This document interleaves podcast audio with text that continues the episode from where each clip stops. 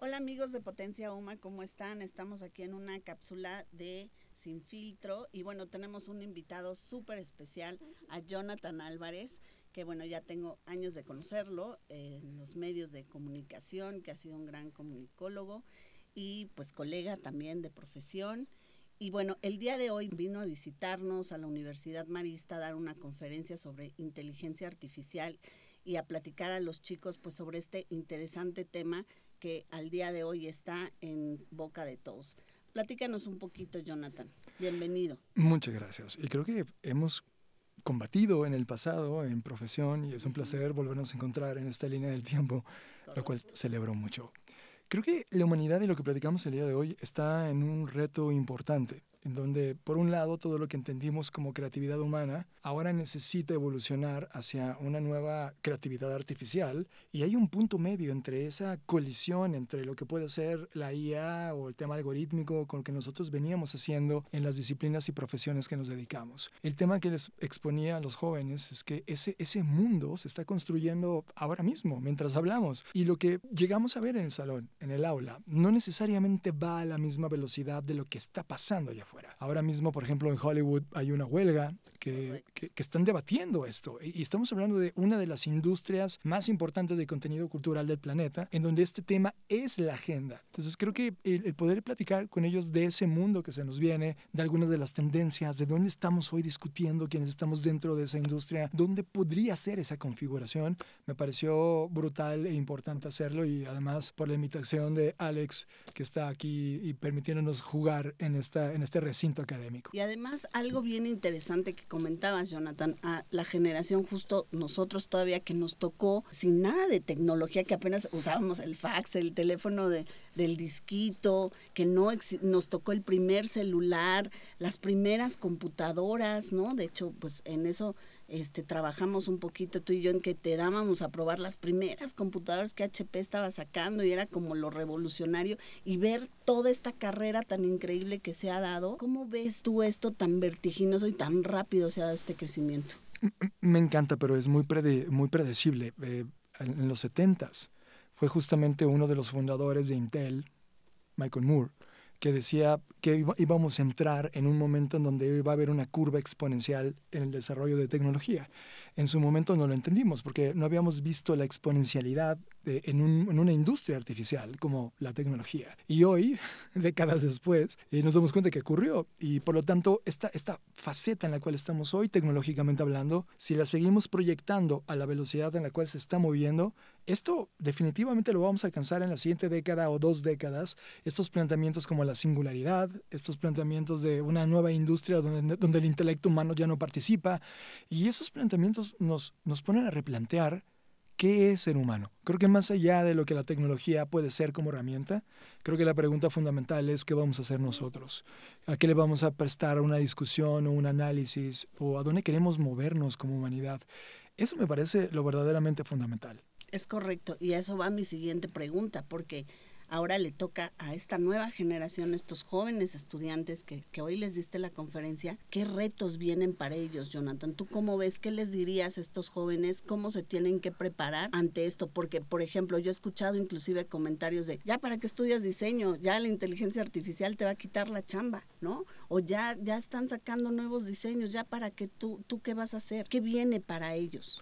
Creo que en su exploración, y el momento de estar en una escuela como estas, una universidad, es un momento de hacerse esas preguntas. ¿Qué sigue?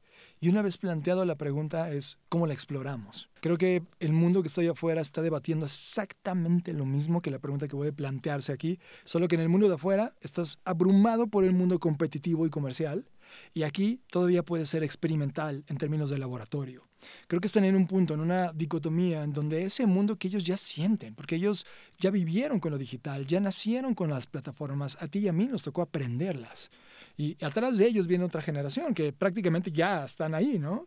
E, esas dos generaciones, los centennials y los alfas que vienen atrás, van a ser el replanteamiento de un mundo que tú y yo no alcanzamos a imaginar. Lo que tiene que hacer generaciones como la nuestra es poner las bases para permitir esa discusión. Si tenemos o somos representantes de una escuela o de una unidad académica, es cómo conectamos esos legos de provocaciones para esas formulaciones de hipótesis nuevas. Mi recomendación a las nuevas generaciones es, si estás intuyendo algo con el uso de la tecnología que tienes hoy y si estás viendo algo que hay que resolver o que no te gusta cómo funciona y puedes cambiarlo a partir de tu disciplina que estudias, este es el momento de crear esas nuevas hipótesis. El, tanto en la economía, como en la comunicación, como en el diseño, etcétera, cada una de ellas va a tener esta posibilidad. Creo que al final la tecnología sigue siendo una herramienta. Y si bien la promesa de la singularidad es algo que nos inquieta, hasta hoy, la foto de hoy y de los siguientes ocho años es que solo es una herramienta. Mientras tengamos esa definición, usémosla para nuestros propios objetivos humanos. Y creo que ahí está el factor de la siguiente década, media, media década, década una, casi una década. Creo que la humanidad va a estar discutiendo ahí. Y esa es la única oportunidad que veo valiosa de los siguientes días, años que nos va a tocar vivir. Yo creo que aquí hay un factor bien importante, Jonathan, y también lo mencionaste al inicio de tu conferencia, la cuestión ética y moral. Creo que aquí es donde entra totalmente nuestro sentido ético y moral como seres humanos. Y yo te voy a poner un ejemplo muy rápido nada más. Eh, que yo he analizado en las nuevas tiendas, por ejemplo Walmart, ¿no? Que llegas y ya no hay cajeros y entonces ahora llegas al cajero, eh, este, pues que tú solito te cobras. Yo soy de las personas que digo no, prefiero formarme y que me cobre un cajero porque es un trabajo que le sigo dando. Pero creo que aquí entra esta conciencia de cada persona. ¿Cómo lo ves tú, Jonathan? Estamos aprendiendo, ¿no? Los límites. Por ejemplo, yo, un libro, traigo un libro impreso en mi mochila y amo leer en papel, pero también tengo que aceptar que viajo con un iPad donde hay 3.000 libros. Está mi biblioteca completa. Y dependiendo del contexto donde estoy, por ejemplo, en un lugar de más disfrute, donde no hay ruido, saco mi libro físico y subrayo y lo disfruto pero me amplifico con esos 3.000 libros que están ahí.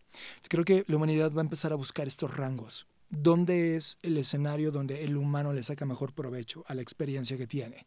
Y creo que no es una reemplazando a la otra, sino una jugando con la otra. Creo que de eso va, encontrar ese equilibrio. Hasta hoy no hay. Y creo que mientras no haya equilibrio o una legalización de algo o las reglas, pues el uso ético o no ético de los que crean la tecnología, ellos si no les pones unas reglas lo van a hacer a su placer y a su conveniencia. Y creo que ese es el debate hoy. O sea, creo que eso es lo de Hollywood hoy, es cómo las plataformas están jugando con esas herramientas, reemplazando empleos, o imaginando una futura, un futuro escenario de esa industria y ese futuro escenario es algo que tiene que ser benéfico para todos. Y creo que ese, ese es el debate que nos va a tocar vivir. Es revolucionario, ¿eh? Es como cuando se definió los horarios de trabajo cuando las fábricas se crearon. Esto es idéntico en términos de lo que va a pasar. Solo creo que estamos ante una, una explosión, no de una fábrica, sino de una industria tecnológica que lleva 40 años eh, modelando esto. Y eso es algo que hay que estudiar, entender y compartir con todos para poder entender en el seno de, esta industria y hacer estas modificaciones. Sí, cómo va a revolucionar el trabajo, nuestra forma de vivir, nuestra forma de crear, de concebir nuevas La economía misma, eh, Las, las, nuevas monedas digitales, las nuevas reglas alrededor del mundo cripto, blockchain, etcétera, están convergiendo y nunca nos habían preparado para esa convergencia. No estamos preparados. No hay, y estamos debatiéndolo, ¿no? O sea, estos micrófonos que estamos grabando el día de hoy son una manifestación de estos primeros acercamientos. Creo que eh, mientras más haya estos lugares para cuestionarnos, al mismo tiempo debe haber una oportunidad y valentía para explorarlas y tratar de, de, encontrar una definición que puede servir por un tiempo y mañana alguien la mejora, pero creo que nos toca a nosotros como generación hacer estas conexiones. Correcto. Jonathan, para cerrar esta cápsula, ¿qué le recomiendas a los jóvenes estudiantes que nos están escuchando y a todos los que nos, nos están escuchando también y que nos van a escuchar?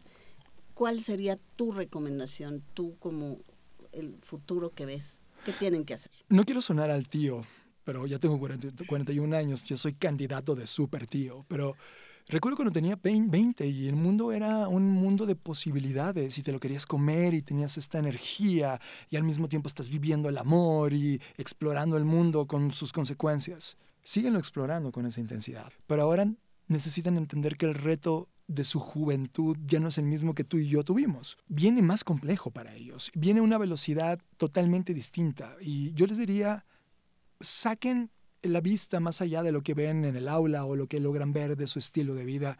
Traten de contrastarlo, perdón por pegarle al micrófono, traten de contrastarlo con el mundo que los rodea y saquen una conclusión de un escenario futuro. Lo que debería preocuparles es ese día cuando dejaron de estudiar, cuando tuvieron su título y se enfrentan a ese mundo real. Yo, yo trataría de preguntarme cómo va a ser ese mundo real. Porque lo que hace la universidad es entrenarte a ese futuro y hoy las universidades tenemos un reto duro en no tenemos todavía una foto tan clara de qué va a ser este futuro, por lo tanto estamos descubriéndolo juntos y creo que es responsabilidad de ambos, el hambre que puede tener el chico de tener este olfato de ver hacia dónde se mueve y nosotros como instituciones educativas brindarle esos recursos para tener una foto más clara. Correcto, por eso traemos conferencistas como tú justo para que nos ayuden a enseñarles este futuro que viene. Muchísimas gracias, Jonathan Álvarez. De verdad me siento muy honrada que estés aquí con nosotros el día de hoy y gracias por tu aportación. Es un placer y nos vemos en el futuro. Gracias. Hasta luego. Bye.